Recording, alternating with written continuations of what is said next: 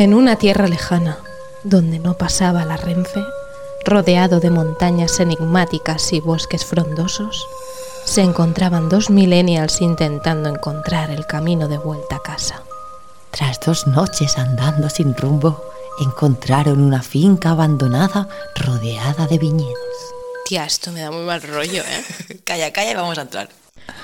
Las dos chicas abrieron la puerta de madera y encontraron una casa en ruinas donde había indicios de estar habitada por un ser solitario. Tras observar a su alrededor, una puerta cerca de la cocina emitía una luz candente que les invitaba a abrirla. Se acercaron y dubitativas decidieron entrar. Dentro de la habitación encontraron una vitrina de cristal con una reliquia que jamás imaginaron que existiría. El primer Furby. Tía, no lo cojas que la liamos. ¿Qué va, tía? Lo pillamos y nos vamos. De repente, la puerta principal se abrió y unos pasos se acercaban a ellas. Mierda, el súper. Mierda. Chicas, pero ¿quién pensáis que sois las nuevas Iker Jiménez del podcast?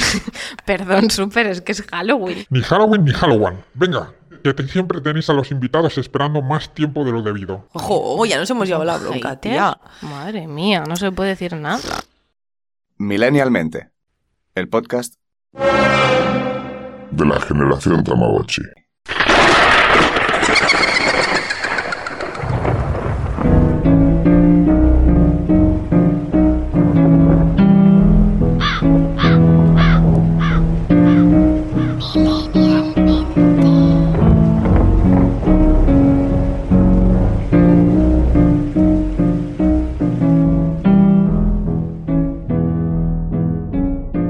Tía, ¿qué vamos a hacer para el especial de Halloween? Pues a mí se me ocurre una cosa. Eh, yo conozco un chico que tiene un programa, un podcast muy guay que se llama La Posada del Cuervo. ¿Qué te parece si lo llamamos? Me parece genial. Además, sé de quién estás hablando y creo que puede ser interesante para una noche como hoy. Vamos a probar a ver si nos coge el teléfono.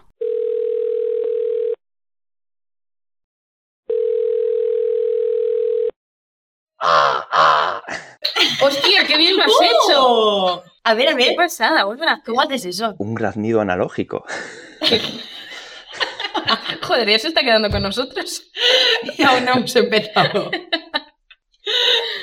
Bueno, ¿qué tal, Adri? ¿Cómo estás? Pues muy bien, encantado de, de estar en Millennialmente. Muchísimas gracias por la invitación. No, hombre, gracias a ti. No Sí. sé si has venido tan secuestrado. No qué. sé quién te ha engañado, pero bueno. Supongo que el súper. ¿Lo tienes por ahí? Pues no sé si está por aquí, pero bueno, yo creo que si hubiese venido secuestrado no tendría un gorro de bruja puesto.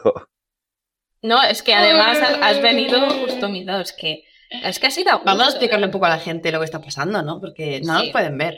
Ya, Entonces, bueno, lleva... ¿Puedo explicarlo yo? Es que quiero dar algunos detalles que me interesan mucho. venga, va, dale. Bueno, resulta que hoy estamos grabando con Adrián el especial Halloween. Entonces yo le he dicho a Chris, oye, nos ponemos una camiseta negra porque nos hemos comprado unos gorros de brujas. No, eso de camiseta no lo has especificado. Has Bueno, yo te he dicho, concretamente, ponte ven un de negro. negro. Y has Ven de venido negro. aquí. Ven de negro para una especial Halloween. Pues yo vengo de negro para un especial A ver, Halloween. La tía ha venido aquí al estudio con un mono de Catwoman que la tía está buenorra. Y con Uy, sí, una capa. vamos. Y una super capa. Y ahora quedo yo a la altura del betún. Oye, que esta capa es de mi yaya. Que la hizo ella. La hizo para, no, para disfrazarse en Halloween. Le encanta. Es una de sus, de sus noches favoritas. Alucino con tu yaya. Entre WhatsApp Le encanta disfrazarse y además tiene una peluca de estas como de bruja, pero de muchos colores, así como unas mechas increíbles. Joder, si es que no estamos preparados. Bueno, total, que Adri, que tú te has subido a la fiesta, te has puesto un gorro maravilloso también. Y, le hemos contagiado haciendo- nuestro espíritu Halloween. Que bueno, que además no solo los disfraces, que yo veo por ahí globos y he visto también alguna copa de vino. No sé si se puede decir. No, Sí, no, no, eso es no sé. Es atrecho todo. Sí, es todo atrecho, todo atrecho. Efectos especiales. Efectos Sí, especiales para que la gente se sienta cómoda aquí como un viernes noche tomando algo. Eso es un whisky. Solo para que lo parezca. No, es agua también atrecho. Es atrecho también, Vaya, también. vaya. Pues aquí estamos con el atrecho muy contentos todos. Sí, muy contentos. Eh, bueno, cuéntame, ¿qué tal eh, tu podcast? ¿Cómo va eso? Pues, pues va bien. yo creo que lo bueno que tienen los podcasts es que por muy mal que lo hagas, poco a poco das pasos hacia adelante. Pueden ser más rápidos, más grandes esos pasos, pero bueno, yo creo que, que va bien. Eh, Algún hater sale por ahí de vez en cuando, pero ¿quién no tiene haters, no? Uy, nosotros hemos tenido Nuestro primer primer hater. hater. Hemos hecho una fiesta. Ojo, pues enhorabuena, porque eso es que vais bien. Gracias. Sí, eso dijo Blanca. Dijo, algo estaremos Claro, algo bien, ya tenemos bien. hater. Cuando tienes un hater ya está, es que ya todo lo que viene. ¿Te- ¿Eres de esas personas que miras mucho las estadísticas y, y te preocupa realmente los comentarios, si te hatean o no? ¿O eres bastante pasoto? Mm, a ver, yo intento por compromiso, bueno, no, y además lo hago. De hecho, en cada programa decimos, si, si nos escribes, nosotros nos comprometemos a responderte. Y soy yo el que va respondiendo todos los comentarios, pero no tanto las estadísticas. Es más por tener ese detalle de responder a la audiencia. Además que que iVoox, bueno, claro, nosotros solo tenemos eh, la posibilidad de subir a iVoox por, por exclusividad que tenemos firmada con ellos. Y, bueno, lo guay de la plataforma es que tiene también una parte de red social que te permite escribir comentarios. Entonces, bueno, pues como detalle, ¿no? A la audiencia sí que respondemos. Pero ya te digo, yo tema de estadísticas y tal no llevo mucho. No te preocupan si no, igual, excesivamente los claro, números, te ¿no? obsesionas, tal, y dices, "Ugh". Claro. Y, y luego pues, hay veces que entonces joder, saldrías deprimido y no volverías a hacer un programa. Está claro. ¿Cómo empezaste tú esto? Pues hablando de misterio, es una motivación intrínseca. O sea, lo que es el, el misterio puro y duro, yo creo que desde pequeño me, me gusta, ya digo, porque sí, o sea, siempre me han fascinado los monstruos, la mitología, las leyendas. Y en el tema del podcasting, realmente empecé como, como usuario. Yo consumía muchísimos podcasts porque me costaba mucho dormir. Tenía insomnio, bueno, esto también desde, desde chiquitín. Y allá por 2008, cuando empecé a estudiar la carrera, que cambié de ciudad y demás, joder, me costaba más dormir, ¿no? Y pues una de esas noches en vela empecé a trastear y dije, bueno, pues ya que voy a dar 20.000 vueltas en la cama, por lo menos me voy a poner algo que me guste. Y entonces descubrí, no me acuerdo qué plataforma, no sé si era iVoox o igual el, el mítico podcast de, de Apple, no lo sé, pero bueno, el caso es que yo descubrí que había una lupita donde ponías el monstruo del lago Ness y hostia, si había programas del, del monstruo del lago Ness o fantasmas, y había fantasmas, o humor, o bromas, ¿no? Y se me abrió un mundo y dije, joder, o sea, puedo escuchar lo que yo quiera cuando quiera, ¿no? Y, y, bueno, pues eh, ahí empezó a acompañarme el podcast. Desde el primero que descubrí, yo creo que he dormido todas las noches de mi vida escuchando programas. Y llegó eh, pues el año 2019, más o menos, no sé ya cuánto llevaba, a lo mejor igual llevaba 10 años escuchando podcast a diario. ¿Diez Bueno, pues, años? Po- sí, bueno, 2008. Espera, espera. A Vamos, ver, es que eres de, de los, momento. vamos, O sea, eres- adopter, pero vamos. que el más veterano De de, la historia de los podcasts. O sea, yo no, no, pero sí, no, haciendo podcast, ¿eh? Eh, escuchando, no, no, escuchando Escuchando. podcast, pero Bueno, he estado en el podcast, o sea, tampoco hace tantos años, ¿no? Eso tenía yo pensado. Pues es que antes eh, estaba lo que es la aplicación podcast, cuando tú te comprabas un iPhone, un iPad, tal, pues te aparecía podcast y había poquito repertorio, la verdad. Sí. Pero eh, Evox ya existía, pero no era como plataforma de podcast realmente. Creo que por aquel entonces se llamaba Audioquiosco. Bueno, el caso es que eh, ahí estaban todos los archivos sonoros y podías acceder a ellos. Y, y bueno, ya se empezaba, yo creo que con el término de podcast. Pero sí, sí, yo creo que, que cuando empecé con la idea de hacer podcast, 10 años o así, llevaba escuchando ya, vamos, eh, todas las noches para, para que me ayudara a dormir. Y entonces llegó un momento en el que dije, joder, yo creo que es hora de devolver algo a la, a la comunidad. Y empecé con mi mejor amigo, mm, es Endica, la otra parte de la Posada del Cuervo. No, joder, tenemos que hacer un podcast, tal. Me decía, joder, no me rayes, que esto es un- una mierda, o sea, va- va- ¿qué me estás diciendo? Y pues bueno, eh, con la amistad que nos caracteriza, empezamos un poco así a lo tonto, durara lo que durara. Y actualmente pues llevamos tres años y medio. Pero fue eso, fue realmente la, l- no sé, necesidad o deber moral de devolver algo a una comunidad que a mí personalmente me había aportado un montón. Jo, qué guay, ¿eh? A ver si nos Esto- esta historia es mucho mejor que la nuestra. ¿Y cómo es la vuestra? ¿Cómo empezasteis vosotras?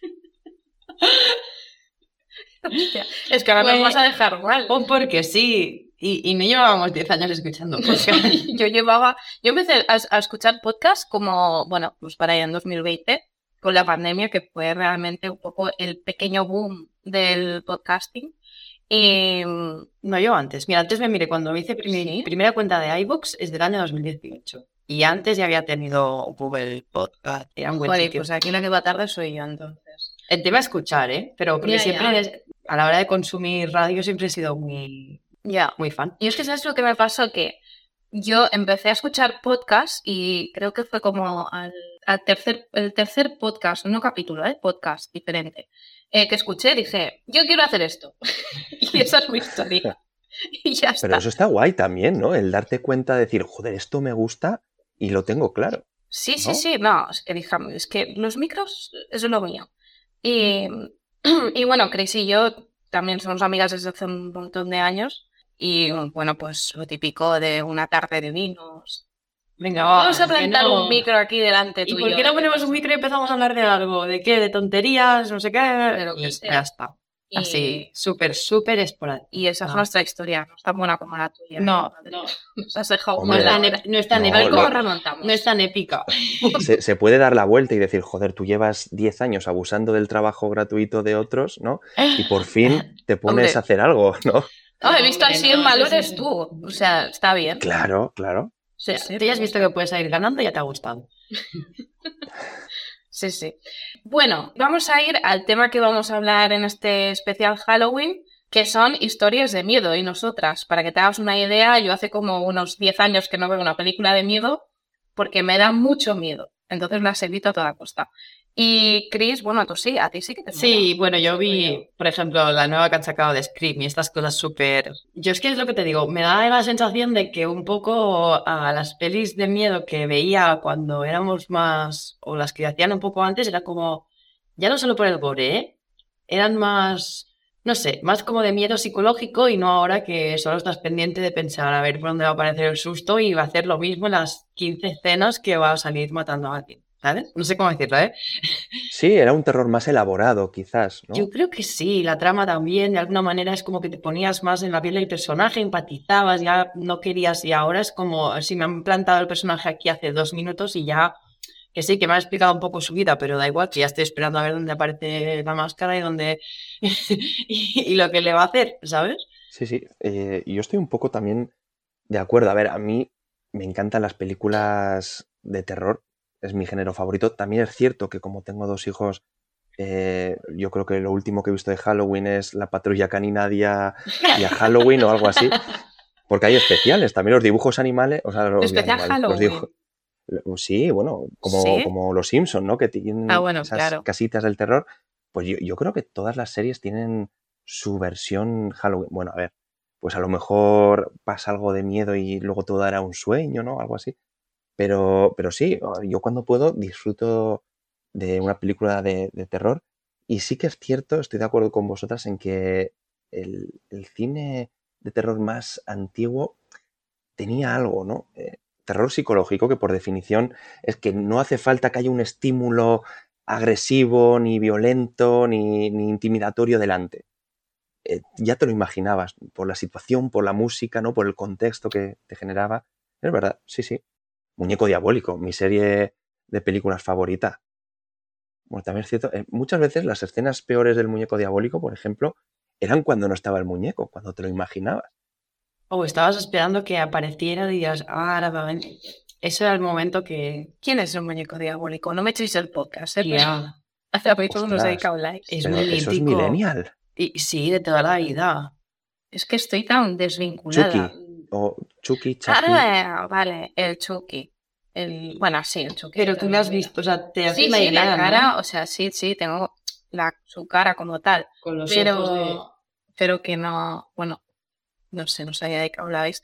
Jolín, es que estoy súper, es que no, no, estoy súper verde ¿eh? con este tema, de verdad. Pero tú realmente, Claro, pero- eh, era- las pelis, o sea, cuando éramos, yo recuerdo que hubo un tiempo que, no sé si era de Ring y que era de la Araña del Pozo, ¿no? Estas cosas se pusieron como súper, súper, súper, súper de moda. O sea, si no habías visto mm, The Ring y, bueno, no sé si era Viernes 13 y El Ostras, Bosque sí, algunas sí, cosas de esas, me parecía que no, que no vamos. Sí, estabas como fuera un poco de, de la sociedad. Es que yo recuerdo que en el instituto mentía, Me decía, ¿has visto eh, The Ring? Yo sí, un montón de veces. La veo cada fin de semana. Y que va, o sea, nada.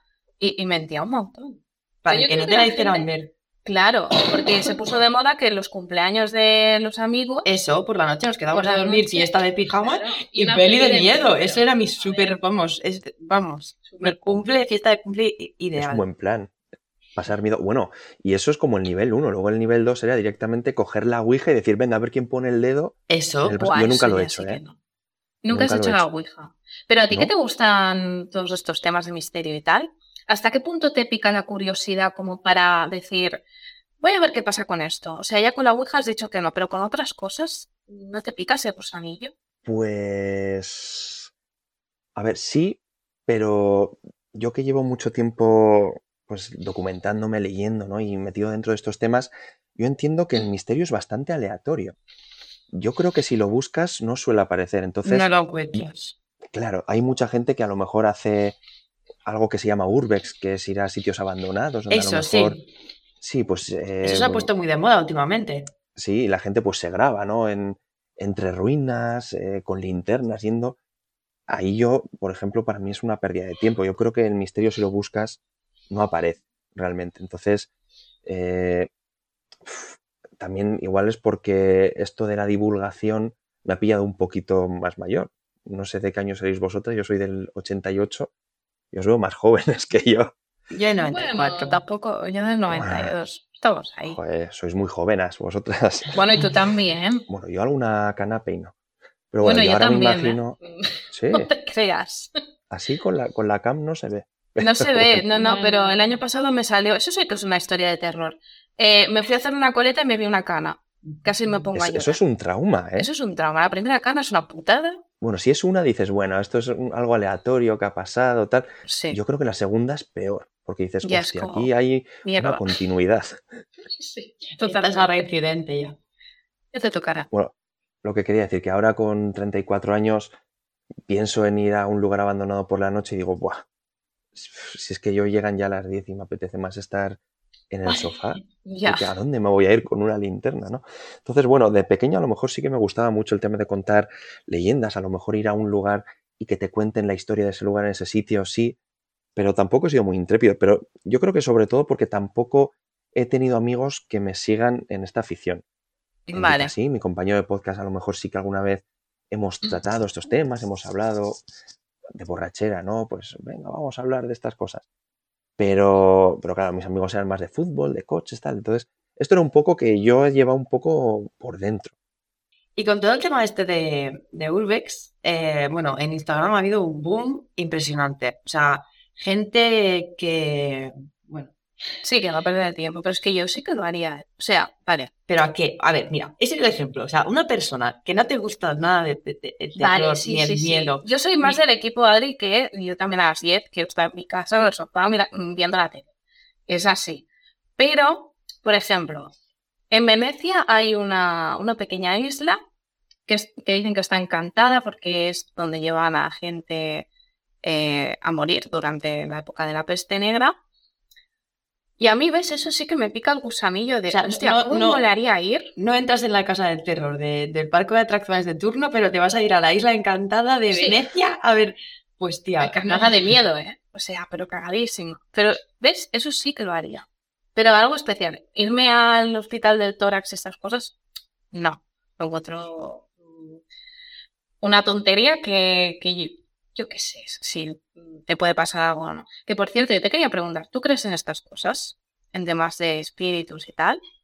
Mm, Me cuesta muchísimo creer, pero no lo descarto. O sea, haces, tres haces un, un podcast de misterio, pero esa parte no te la acabas de...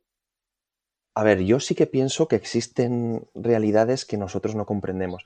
Pero es que, bueno, Mm. mi, mi verdadera profesión es la psicología. Yo soy psicólogo, entonces hay muchas veces que, que sé que hay cosas que pueden ser explicadas. Y no tiene por qué ser ni una alucinación ni nada, ¿no? Pero sí que comprendo una parte de la realidad por haberla estudiado que también me abre la mente a decir, joder, eh, aunque tú estés viendo una figura de una persona fallecida, que hay muchos testimonios de personas que, se sienten visitadas por, por personas que han fallecido. dices, hay explicación incluso para esto, aunque la veas tan tangible, tan real a los pies de tu cama, incluso así se puede llegar a explicar, ¿no? Entonces, eh, me cuesta mucho creer, pero no descarto absolutamente nada. Y yo creo que eso también ayuda a que los programas sean súper objetivos, ¿no? Bueno, a nosotros nos gusta tocar los temas desde diferentes vertientes. Lo mismo entrevistamos en un mismo programa a una medium que a una psiquiatra y, las versiones al final chocan, ¿no?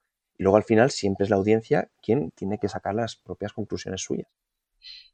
Yo creo que es la riqueza de nuestro podcast esa. Claro. Y, cuando estás allí y te están explicando una historia que tú no te estás creyendo, o no sé cómo decirlo, oh, pero que mm, puedes encontrar una explicación lógica a lo que te están diciendo, ¿cómo se actúa en esos casos? Pues es que me interesa tanto que yo, aunque me esté contando la historia bien, hago más preguntas.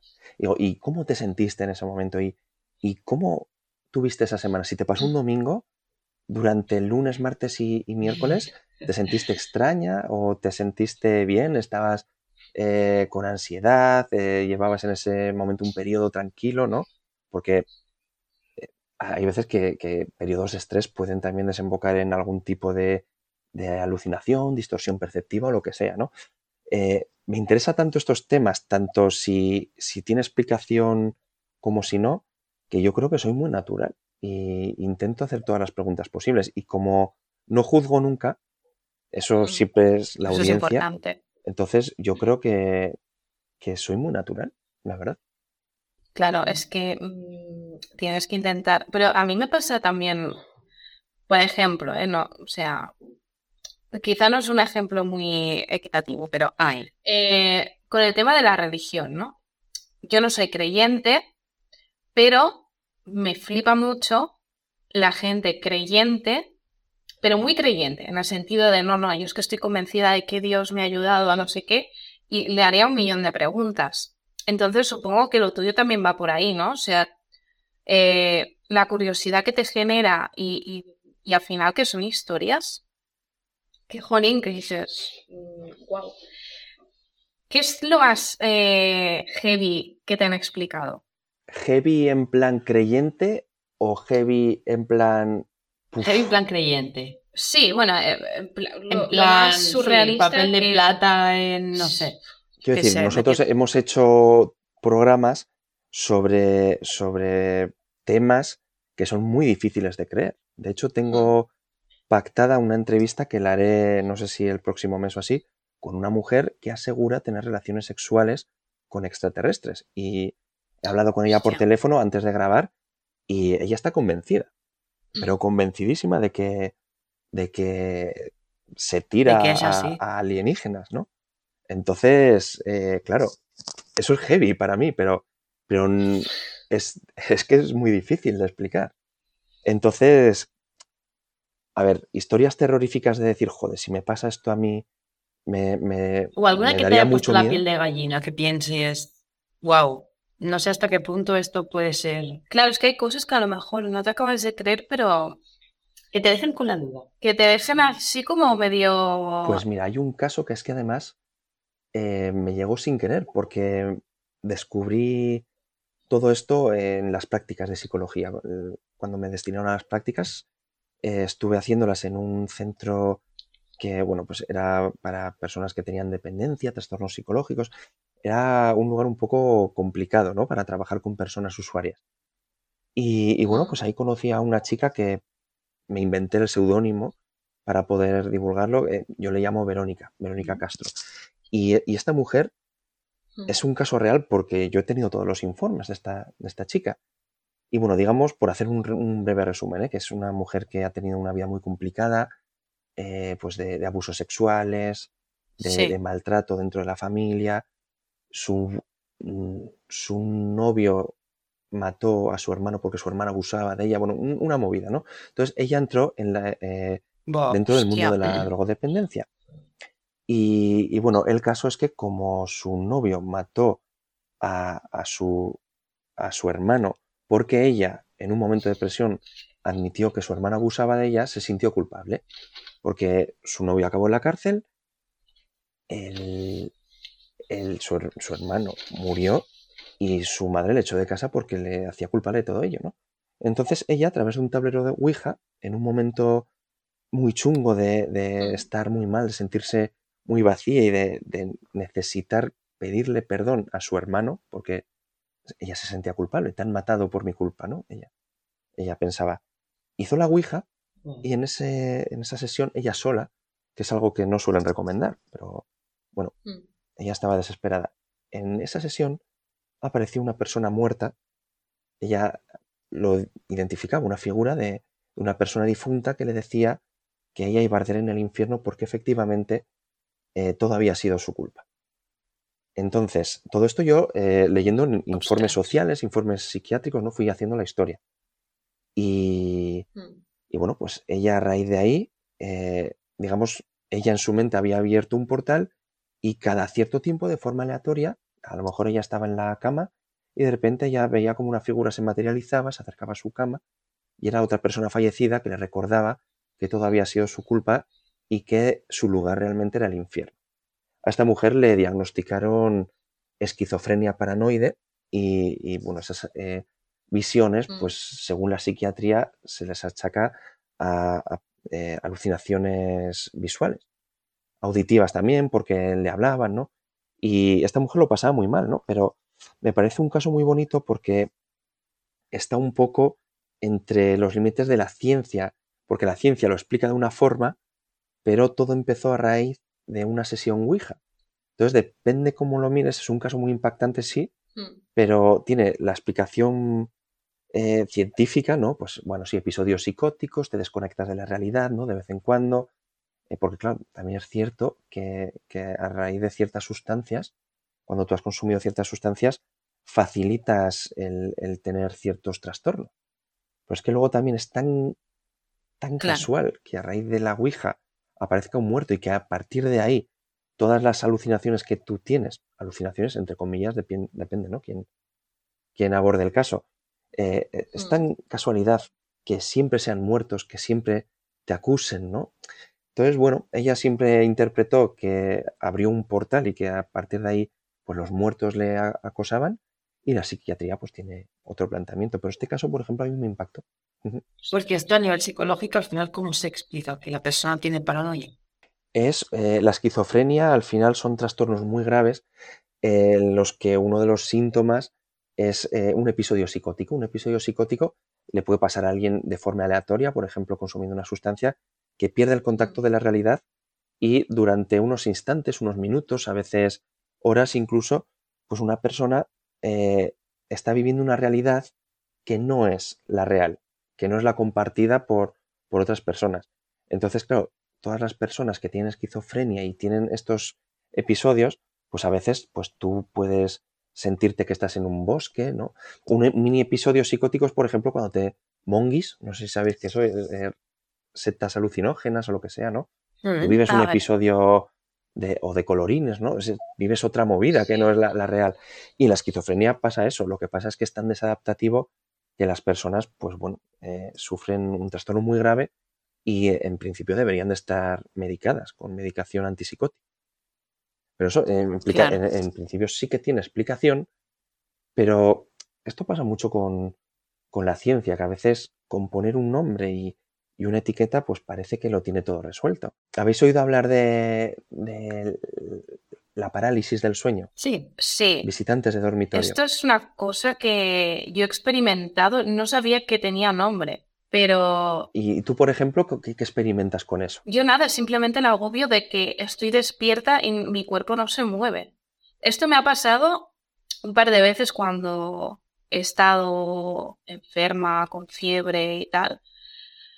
Aquello que te quedas dormido a deshoras y, y tú eres consciente de que estás, por ejemplo, en el sofá y, y estás como, estás despierta, pero no, no sé, es, es el agobio de, es que el cuerpo no me responde, me quiero despertar. Sé de gente que tiene, que justamente cuando le pasa esto tiene pesadillas, eso tiene que ser una putada muy grande, porque claro, tú realmente parece que no estás durmiendo. Parece que tú, o sea, estás durmiendo, evidentemente, supongo. Bueno, ahora nos explicas cuál es la teoría científica, ¿eh? pero eh, parece que tú la sensación que tienes es estoy despierto, pero no me responden las piernas, no puedo correr, no puedo gritar, eh, mi cuerpo está durmiendo. Entonces, si en ese momento justamente tienes una pesadilla de que alguien está viniendo a matarte y no puedes correr, Cierto, y la gente que, que le pasa, lo pasa fatal. Pero lo pasa aún peor cuando esa parálisis del sueño viene acompañada de lo que los psiquiatras llaman alucinaciones hipnagógicas o hipnopómpicas, dependiendo si estás despertando o justo eh, estás quedándote dormido, ¿no? En, e, en ambos casos estás al límite del sueño, a veces entrando, a veces saliendo. Y esas alucinaciones eh, pueden ser auditivas, pueden ser visuales o sensoriales. Hay un cuadro muy famoso de un pequeño diablo que está sobre una mujer durmiendo que le está aprisionando. Es muy famoso, que representa un poco eh, lo que es la, parálisis del sueño. Y, hay gente que, que dice, joder, alguien me está agarrando la mano y encima está diciendo mi nombre y me está llamando. Pues eso, ¿no? Pues la ciencia dice alucinaciones hipnagógicas, hipnopómpicas, eh, pero, por ejemplo, a mí me llama mucho la atención que, que siempre cuando, o yo no conozco otros casos, ¿eh? O sea, yo todos los casos que conozco en los que una persona, a raíz de haber tenido una parálisis del sueño, ve algo y no se puede mover, o escucha algo y no se puede mover, siempre son voces o son figuras antropomorfas, humanoides. Entonces, claro, esto para mí, dices, joder, la ciencia lo está intentando explicar. Bueno, vale, imaginemos que, que el sueño produce una serie de residuos, ¿no? Que al final, cuando tú te despiertas, queda la impronta en la retina o en donde sea y entonces tú lo ves. Claro, pero nosotros soñamos con coches, con, con árboles, con calles. ¿Por qué siempre hay una figura humana que es, o humanoide que se queda ahí como vigilando el sueño? ¿Y por qué? Joder, yo, yo a veces he soñado escuchar pajaritos, grillos. ¿Por qué siempre hay una voz que nos llama de una forma inquietante o nos dice cosas raras, ¿no? Entonces, bueno, a ver, ¿lo puede explicar? Sí, pero para mí sigue habiendo misterio, porque para mí no explica por qué no aparecen otros ele- elementos que no sean figuras acechantes, ¿no? Además hay como con ese toque de estar como observando, espiando, ¿no? Es, da muy mal rollo. Sí, es que yo creo que ya, mm, no sé, ¿eh? ahora ah, cada uno tendrá lo suyo, pero mm, ya solo el hecho de estar en, en esa situación de parálisis de sueño ya te agobia y ya te pones a pensar cosas eh, que te dan miedo a ti, o sea, de pues, que haya una persona que, porque a mí sí que es verdad que me ha venido ligado con, no con una pesadilla, pero quizás sí con un, un mal sueño, pero light. Nadie que venga a matarme, pero sí que es verdad que al final siempre hay una segunda persona por ahí o, algo que te inquieta o algo, mm, algo que, que hace que necesites despertarte o salir corriendo y no puedas. Entonces, es que es chungo, ¿eh? Es De alguna manera no, no, no he experimentado nunca. Sí que una vez, pero yo creo que fue más rollo un sueño. Estaba, estaba a punto de despertarme y me levanté como súper enfadada porque estaban mi novio y, mi, y, su, y su hermano y mi cuñado eh, hablando justo delante de mí y yo le estaba diciendo, tío, que llevo como un montón de rato diciendo que me ayudéis a levantarme porque no puedo, ¿sabes? Y estáis pasando de mí, ¿sabes? Y ellos, pero si estabas durmiendo. O sea, estabas durmiendo, durmiendo, estaban un puff de estos en el suelo y estabas durmiendo. Y me levanté súper enfadada, como si me hubieran indignado, o sea, como si me, hubieran ignorado totalmente, ¿sabes? Y ellos, evidentemente, no se habían enterado. Yo estaba durmiendo eran soñada. Pero es que Era todo un sueño mentalmente mío. Sí, pero eh, realmente tú lo sabrás mejor, Adri. Eh, ¿Qué pasa en ese momento? ¿Realmente es como lo sientes que tu cuerpo está durmiendo y tu mente está despierta o es una sensación? Pues yo creo que tiene explicación también, y es que eh, la conciencia se despierta, o sea, tú estás despierto, pero hay una parte del cerebro que interpreta que todavía estamos dormidos. Entonces no tenemos acceso a... A ver, no- igual la lío porque yo de psicobiología ando bastante justito. Pero a lo mejor no tenemos acceso a, a esos neurotransmisores capaces de mandar el mensaje y decir, mueve el brazo, mueve tal, ¿no? O sea, el caso es que inst- instintivamente se abren los ojos y ahí ya no te puedes mover. Entonces, tú estás, estás despierto mentalmente, pero tu cuerpo no. Entonces, eh, produce muchísima angustia. Y más, joder, si, si estás viendo que hay Que hay algo ahí que... cosas, ¿no? Que, que están Sí. por ahí, ¿no? Y esto, por ejemplo, el misterio lo, lo llama, ¿no? Como fenómeno de los visitantes de dormitorio.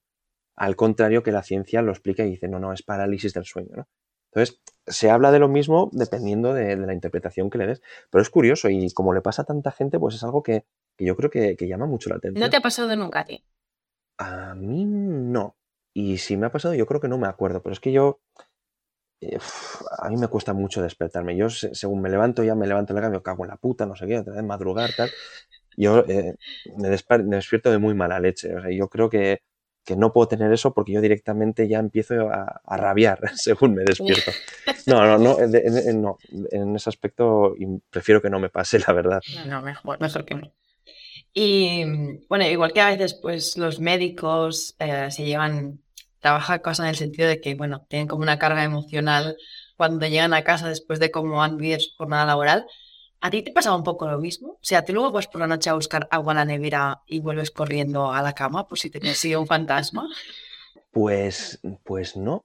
Y, alguna vez que, que he tenido que reflexionar sobre qué es lo que más mal rollo más me ha impactado, más pesadillas me ha generado, nunca ha sido nada ni relacionados con los ovnis, ni fantasmas, ni criptozoología. O sea, lo que más miedo me ha dado siempre ha sido cuando hemos tocado temas de crónica negra. Directamente. Cuando ves que realmente, claro, cuando, Cuando es hay real. una realidad que, bueno, ahí depende qui- con quién hables, lo otro también es real, ¿no? Bueno, sí. No, O- sí, o no, sí, no- cada no uno sabemos. su- Pero, pero lo, es que hay, hay casos, por ejemplo, los relacionados con los fantasmas, que queda en una experiencia subjetiva, interpretable, ¿no? Se- según quien la escuche, que puede ser real, ¿no? Te lo puedes creer o no, pero es que lo otro deja víctimas. Yo recuerdo el, el primer programa de Crónica Negra que hicimos, que no sé si conocéis, John Wayne Gacy, ¿os suena? No, Yo he visto de un capítulo que Si hizo Jordi digo- White, pero hace un montón de tiempo. Ah, pues payaso Sí. asesino, ¿no? El payaso asesino por, por excelencia. Pues si la memoria no me falla, se cargó 33 personas. Y además de una forma bastante Macabra. macabra y acababa enterrándolos en, en el sótano. Y yo, por ejemplo, cuando vi documentales para documentarme y para exponer también el, el caso a nuestra manera, joder, cuando ves ese cementerio debajo del sótano y, y comprendes la- el trasfondo de la historia, que era un vecino que, que no aparentaba nada raro, ¿no? Que es, además, la gente se sorprendía, decía, joder, si este es el vecino que todo el mundo quisiera. Es Sí, el típico sí, que es- dice, era no, un- pero si era muy majo. Sí. era un puto Ned Flanders. de. Hola, buenos días, tal. Y cuando, cuando se vestía de payaso iba a, a- a los hospitales a hacer funciones a los niños. O sea que tenía también ese lado aparentemente altruista que decías, ostra, ¿cómo puede ser esto? Y luego pues se cargaba a tíos, ¿no? Y luego si comprendes un poco la historia también pues tenía un poco traumita, tenía traumitas en la... en la- en- Claro. había, había Una infancia dura, pues, seguramente. eh, maltrato, tal, ¿no? Y una infancia bastante dura, que es, por cierto, algo que, que muchos asesinos en serie han, han tenido. Y a mí eso es lo que más mal rollo me da. Miedo, no. Hace, yo creo que al final, por tema de habituación, he escuchado tantos temas, he leído tantos libros que no me producen miedo, sin interés, pero, pero esto sí que me ha llegado a dar pesadillas. Me producen pesadillas la- esto, la crónica negra. Vamos, que lo que te produce pesadillas es el ser humano y su Es que no hay posible comportamiento. que un Ni ser humano. Ni, O sea, ni espíritus, ni extraterrestres, ni ovnis, ni nada. Exacto, sí, porque joder, es que al final te das cuenta de que puede ser cualquiera. Y además no es algo que tú puedas ver venir y dice, bueno, a- algunos igual sí, ¿no? Pero, pero sobre todo suelen ser casos que dices, joder, me ha pillado aquí, estoy en una situación que, joder, es mi vecino y de repente, pues a lo mejor de me, me saca una navaja y, y me tortura y es que puede pasar en cualquier momento, ¿no? Entonces, esa arbitrariedad, ar- ¿cómo se dice? Arbitrariedad. arbitrariedad. O Eso, que, que, que, o sea, no es un contexto peligroso que estás andando por una calle oscura y dices, aquí el malo está seguro. No, Eh, puede pasar en, en tu barrio, en, en cualquier en lado. una carretera, ¿no? Que paren en una gasolinera, ¿no? Entonces, eso sí que da miedo. Y como el ser humano tiene ese lado también tan malo, sí, es lo que más mal rollo me da, la verdad. Las personas. ¿Os imagináis? Es que ya estaba pensando, vale, tema espíritus y tal es como que eh, si quieres creer, te lo crees, porque realmente si quieres ponerte a buscar información y, y emparanoiarte, mm, puedes hacerlo, pero Claro, mucha gente, lo que tú dices, ¿no? Eh, vale, esquizofrenia paranoide. Pero ¿os imagináis que al final tienen razón? En plan, que al final sí que hay algo y dices, hostia, hemos estado aquí haciendo el gilipollas. Diciéndoles que escuchan voces que en su cabeza. ¿Qué, no ¿qué harías reales. tú en el... Con este plot twist. Pues, ¿qué, qué haría? Joder, pues yo les preguntaría cosas. Sí, les pregunto. De Claro, entrevistarlos. claro. Bueno, un intentaría llevarme la exclusiva. Qué bonito sería, ¿no? Entrevistar al primer espíritu. Pero, Claro. a ver, yo, después de, de indagar bastante, yo pienso que no puede haber vida después de la muerte tal y como nos la imaginamos, creo, ¿eh? Si queréis, luego profundizamos, aunque igual es una idea loca mía, no lo sé. Pero, No, no, pero esto es un tema que mola. Eh, sí, eh, eh, para muchos el misterio de los misterios, el- la vida después de la muerte. Sí, Pero yo claro. si tuviese un espíritu le preguntaría un montón de cosas. Le diría, Mm. joder, tú cruzas paredes, puedes gastar bromas. Bueno, eso sería un poco al principio. Luego ya intentaría profundizar más en serio. Pero, pero sí, le, o tú puedes comer o beber cerveza siendo espíritu. Luego ya sí, luego eh, joder, existe Dios, que hay después de la muerte, duele, ¿no? El ser espíritu, tú si cruzas una pared sientes fricción o si- no, pues le- le intentaría preguntar cosas para suscitar el- la, la curiosidad, sí. Bueno, imaginaos que yo soy un, un espíritu. La entrevistaría, me imagino que cambiaría, ¿no? ¿Qué, qué- qué le preguntaríais vosotras a un, a un espíritu con un gorro de bruja en la cabeza? Guay, un montón de cosas. O sea, a mí lo que, lo que más me llamaría la atención es lo mismo, ¿eh? Saber si comen, si beben, de qué se alimentan, qué hacen durante Yo sí me día. puedo teletransportar, si puedo ir a cualquier sitio, si puedo salir al universo, o sea, ver la luna, quiero decir, ver los planetas, si puedo ir donde quiera. Eso le Eso, preguntaría. idea. Sí, eso le preguntaría. En esta Me encantaría, ya que aquí necesito oxígeno para respirar, soy dependiente. Claro, es que lo piensas y dices, igual es súper aburrido ser un espíritu. No creo. Bueno, al menos la idea que los hemos puesto la hemos romantizado mucho, ¿eh? La, la idea de la vida de espíritu. Sí, bueno, desde Ghost. eh, claro. A ver. Tú, si te- eh, ¿hay algún momento que dijiste, o alguna película, alguna saga o, o- o libro que te marcara, que dijeras, wow, me meto de cabeza? Plan, o sea, nuestra, bueno, yo, mi, mi época, Battle Royale y eso, pues, el libro, ¿eh? O sea, el libro y la serie fueron cosas que, o la película, que impactaron. Entonces, no sé si en algún momento viste algo que dijiste, esto es lo mío, de cabeza. Mm, relacionado con el misterio, ojo, es que me, interesan mucho eh, todos los temas, ¿no? Y, no lo vais a conocer porque, porque es, eh, yo soy mayor que, que- que vosotras, pero cuando yo era chiquitín, yo tendría seis años, así, justo empezaba a leer con la revista Tele Indiscreta, que no sé ni si os suena de lejos, eh, a veces venían un suplemento, no. no, ¿verdad? Joder, qué mayor me siento. No, no, pero es que aparte, tema misterio es que yo cero, ¿eh? O sea, Sí, sí, es porque somos ignorantes Sí, sí, sobre este tema. es ignorante. Bueno, pues el, el caso es que con Teleintisqueta, que era pues una revistilla que no me acuerdo ni de qué, me imagino que hablaba pues de los programas de la tele, las series y tal. A veces venían suplemento, ¿no? Como a veces ven- vienen con los diarios. Y sacaron una tirada de varios números de, de una revistilla que se llamaba Expediente Secret, que trataban temas relacionados con la ufología, con el fenómeno ovni, pero eran como, o sea, no era, "Ah, alguien ha visto una luz en tal sitio, no, no. Eran eh, lo que en el misterio se llaman encuentros cercanos del tercer tipo, que es cuando ya esa luminaria o ese objeto da paso a lo que supuestamente podría ser el tripulante de, de esa nave. Entonces, hablaban de abducciones, de, de seres que daban mucho miedo, ¿no? Y a veces cogían al individuo y, y lo arrastraban para hacerle pruebas médicas, ¿no? Y eso a mí me, me impactó muchísimo. Y, y yo me acuerdo que con seis añitos, claro, a mí me, me quitaban eso, me decían, esto no es para, para ti. Hombre, claro, no era contenido No para Claro, niños. entonces yo ya desde chiquitín me, me escapaba y, bueno, me escapaba, no, no me iba de casa. Cuando mi- mis padres pensaban que estaba dormido, me levantaba antes de tiempo, igual eh, a las 5 de la mañana o a las 6, con una linternita chiquitita y leía en el salón esa revista, ¿no? Y ahí sí que me daba miedo luego volver del salón a la cama para fingir. A la estaba- cagua, ¿no? O sea, ibas Ahí corriendo. sí que me daba mucho miedo. Pero yo creo que, que esas pequeñas revistas son las que más me han impactado. sí, sí. Jolín. Em, yo quería ir al tema de la muerte. Es que antes Sí, la vida sí, después de la muerte. La vida después de la muerte. Porque, claro, aquí Yo tampoco creo que haya nada después de la muerte, porque al final, eh, cuerpo, bueno, si habéis visto alguna vez un cadáver, ya se ve que es- te conviertes como en un mueble, o sea, no- se nota que no hay vida, ¿no? Pero, claro, al final hay un hecho que es que somos energía y la energía no se destruye, se transforma. Entonces, ¿cuál es tu teoría? Yo no lo llamaría teoría porque yo todavía con- considero que estoy desarrollando mis creencias respecto a... Bueno, es que no son creencias. A, a mí me gusta mucho reflexionar, ¿no? Puede ser o no puede ser, ¿no? Sí. Hay veces que me siento un poquito más creyente y, y pienso, joder, pues tiene que haber algo eh, por, por- porque hay tantas, no evidencias, sí indicios de, de cosas increíbles, ¿no? Que la gente experimenta. Y luego hay otras que la parte más racional, digo, joder, pero es que, que no puede ser, ¿no? Y, y yo creo que tengo mm, ideas desarrolladas para pensar en, en las dos partes, ¿no?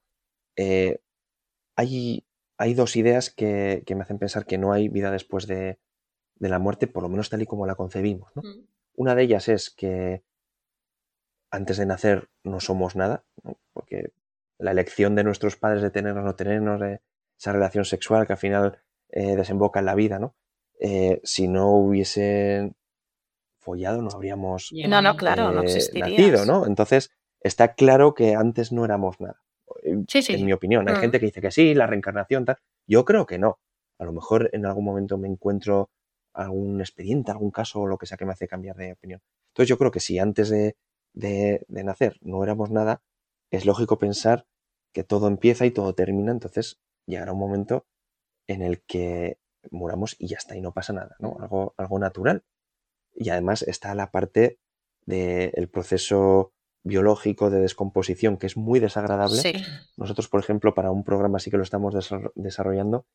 Y, y lo que, y la segunda idea que me hace pensar que no hay una trascendencia con- consciente es que incluso en vida, cuando el cerebro se ve dañado por una enfermedad tipo demencia, tipo Alzheimer, la persona deja de ser la persona que era.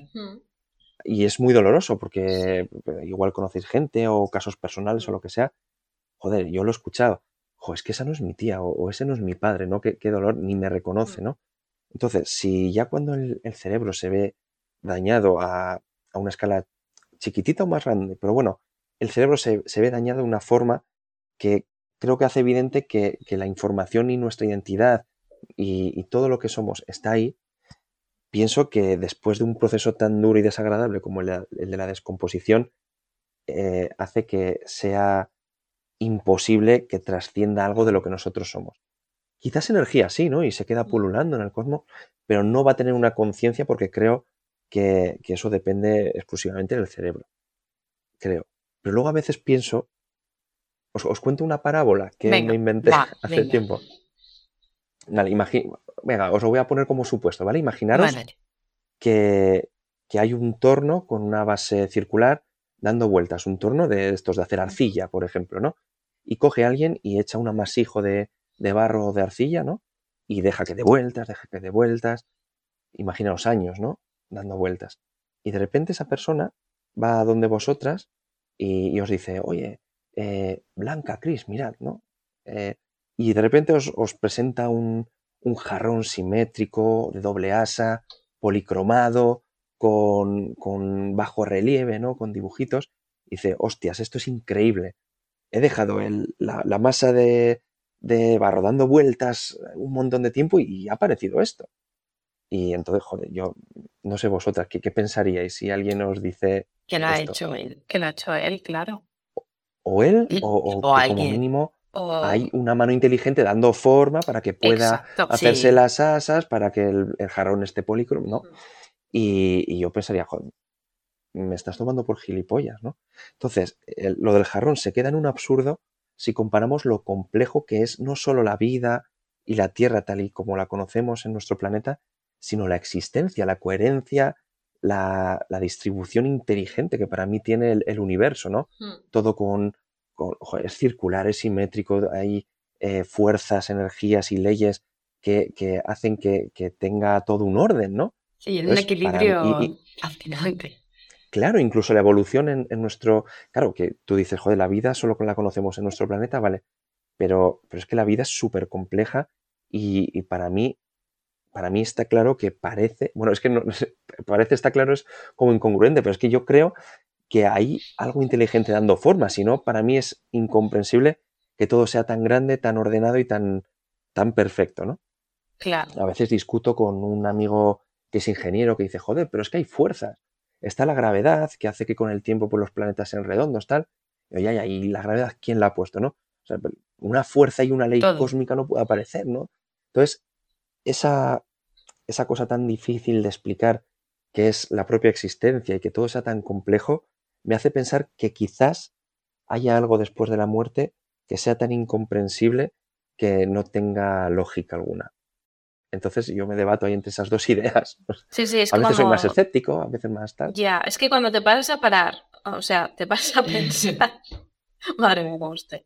Cuando te paras a pensar en el tema de el universo en sí, o sea, a mí todo lo que hay aquí es tangible, ¿vale? O sea, yo todavía no me he encontrado nada que digas eh, qué ha pasado. Para esto no tengo explicación y la explicación que le doy es una teoría mía, una creencia, lo que sea, ¿no?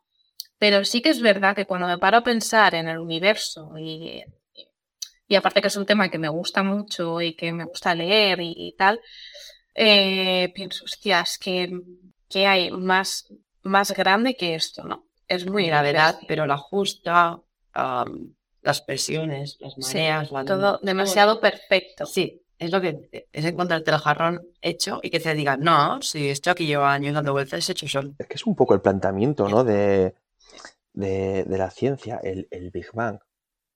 Joder, no sé, que todo explote y, Mm. y tenga tanto sentido y, ojo, no sé. A ver, yo pienso que es algo que jamás vamos a descubrir, ¿eh? Y, y que va a ser siempre misterio, pero, pero bueno, o sea, es todo tan desconocido que, que ¿por qué no va a haber vida después de la muerte, ¿no? Porque no sabemos Claro. tampoco ni quién nos ha puesto ahí, ni quién hay al otro lado, porque el, universo se expande ya, ya, pero si el universo ya es, in- es inimaginablemente inmenso y me estás diciendo que se expande y respecto Claro. a qué se expande, Res- respecto a qué se ¿Qué está es expandiendo, qué hay más no? allá de incluso el, el universo, pues, pues igual están las almas de los muertos, ahí, no, no sabemos. Entonces, bueno, a mí sí que me gusta reflexionar, eh, filosofar un poco sobre estas cosas, pero nunca ni, creo ni, ni dejo de creer, ¿no? Yo me considero que tengo la mente abierta y es bonito porque también escuchas a personas que, pues a lo mejor tienen teorías más disparatadas, más racionales, ¿no? Yo soy muy socrático, yo soy muy de preguntar a la gente qué, qué opina sin juzgar y sin, sin tampoco tener una creencia exacta. A mí me ha pasado a veces que alguien, un ser querido, una persona cercana a mí, me ha venido a explicar alguna historia que mira lo que nos pasó, porque no te dicen un espíritu ha hecho esto, pero te dejan caer como que ha pasado algo inexplicable y la explicación es obvia. Yo no lo creo eso. En esos casos cuando me pasa eh, eso, no, no es que me lo esté creyendo, pero sí me genera un montón de curiosidad.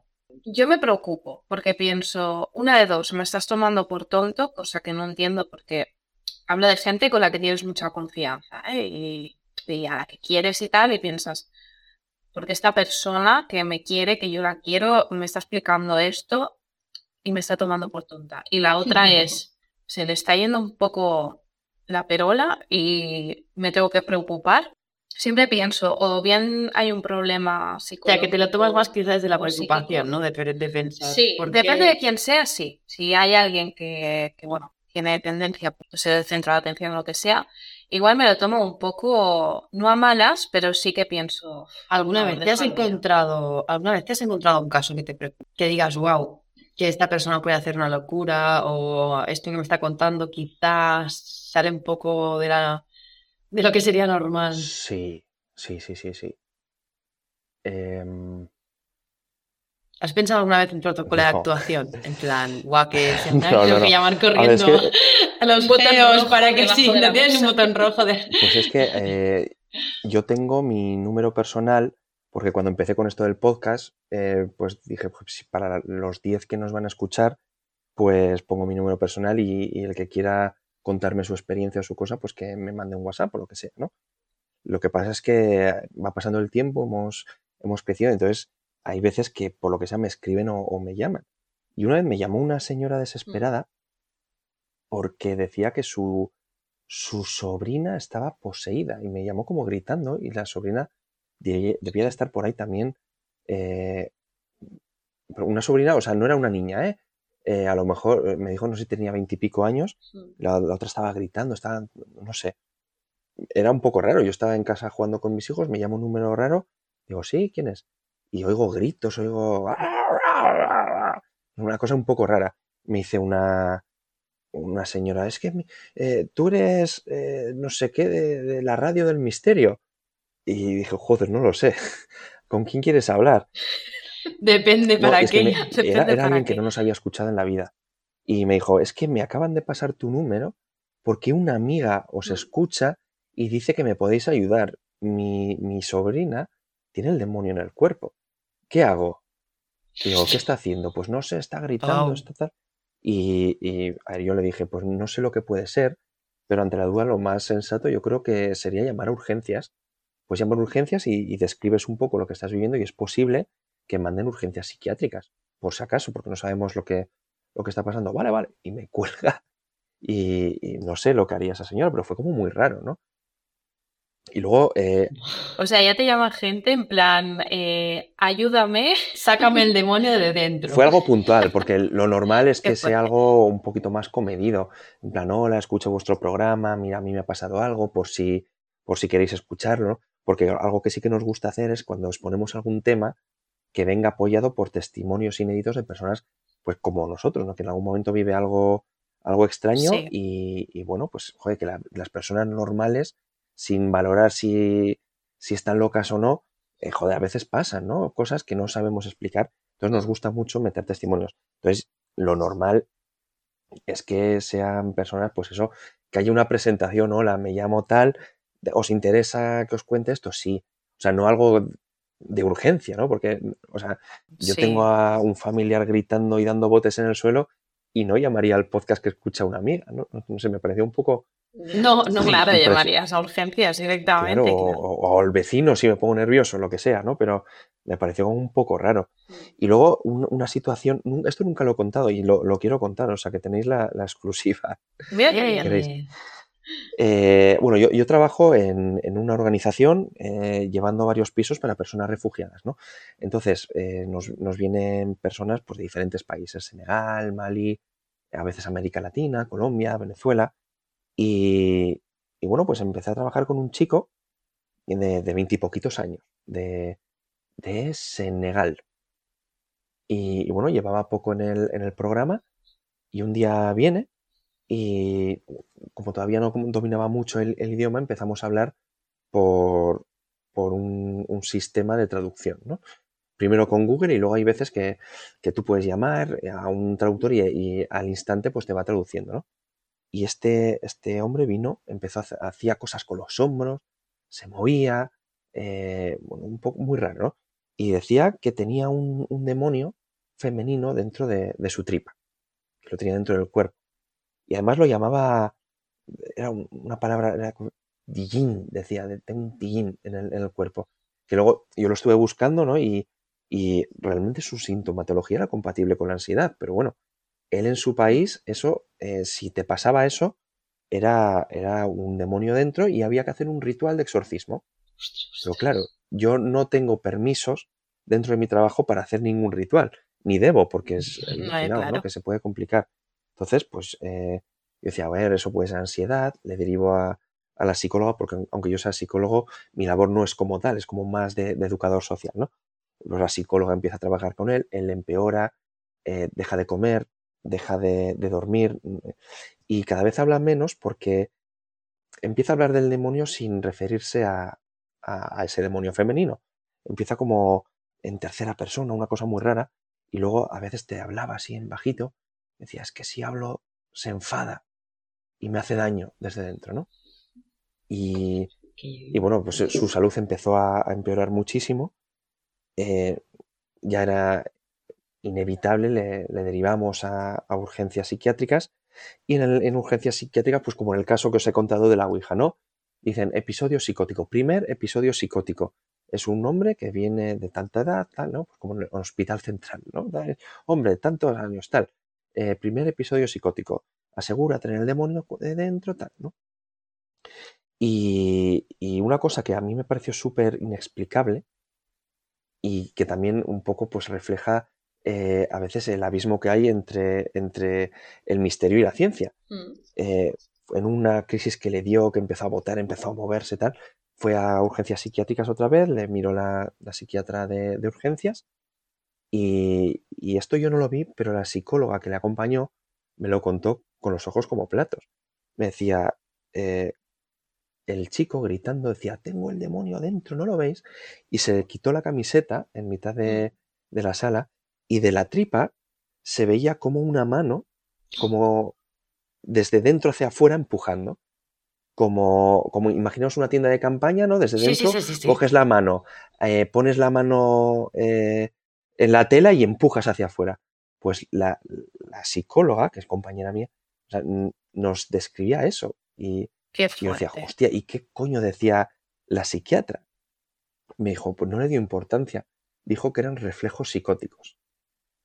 Y yo, mira, yo he estudiado psicología, eh, conozco muchos términos, mucha sintomatología, pero a mí no me encaja con que, con que tú desde, desde tus creencias puedas generar una mano saliendo de tu De tu cuerpo. claro. No. Qué No, o sea, me, pare- heavy. me pareció, me pareció como lo más representativo que yo he escuchado en primera persona sobre el poner un nombre a algo y quedarte tranquilo con eso, ¿no? A mí no me encaja. Yo creo, es- respecto a este chico, que si hubiésemos hecho el paripé, eh, yo me informé y podía haberlo hecho, pero bueno, Mm. si hacemos el ritual con, con sus creencias, con los Sí, polvos que qué y no sé qué, se hubiese, se hubiese ido. Pues esta, esta persona, eh, como vio que no le ayudábamos en España, cogió con los pocos recursos que tenía y se fue a Francia a que le hicieran un ritual. Nunca hemos sabido más de él. Hostia. Le hemos perdido la pista. Y no sabéis nada, ¿no? Pero eso, o sea, yo por ejemplo, ahí el, el entre la ciencia y el misterio, ¿no? Pero son situaciones en las que yo me he preocupado por, por la persona.